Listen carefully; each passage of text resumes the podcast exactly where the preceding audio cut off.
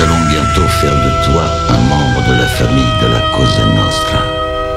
Ce qui veut dire que tu devras placer cette organisation au-dessus de Dieu, au-dessus des gouvernements, au-dessus de ta propre famille.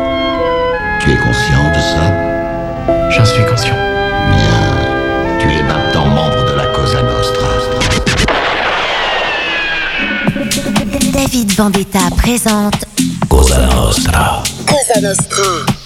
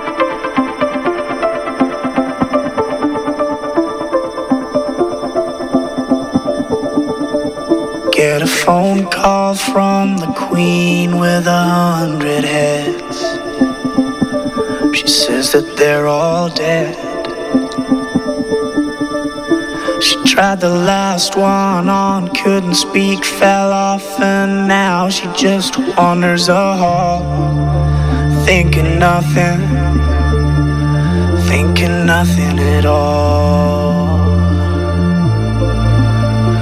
Once there was a man who had a little too much time on his hand and never stopped to think that he was getting older. But when his night came to an end, he tried to grasp for his last friend and pretend that he could wish himself health on a four-leaf clover.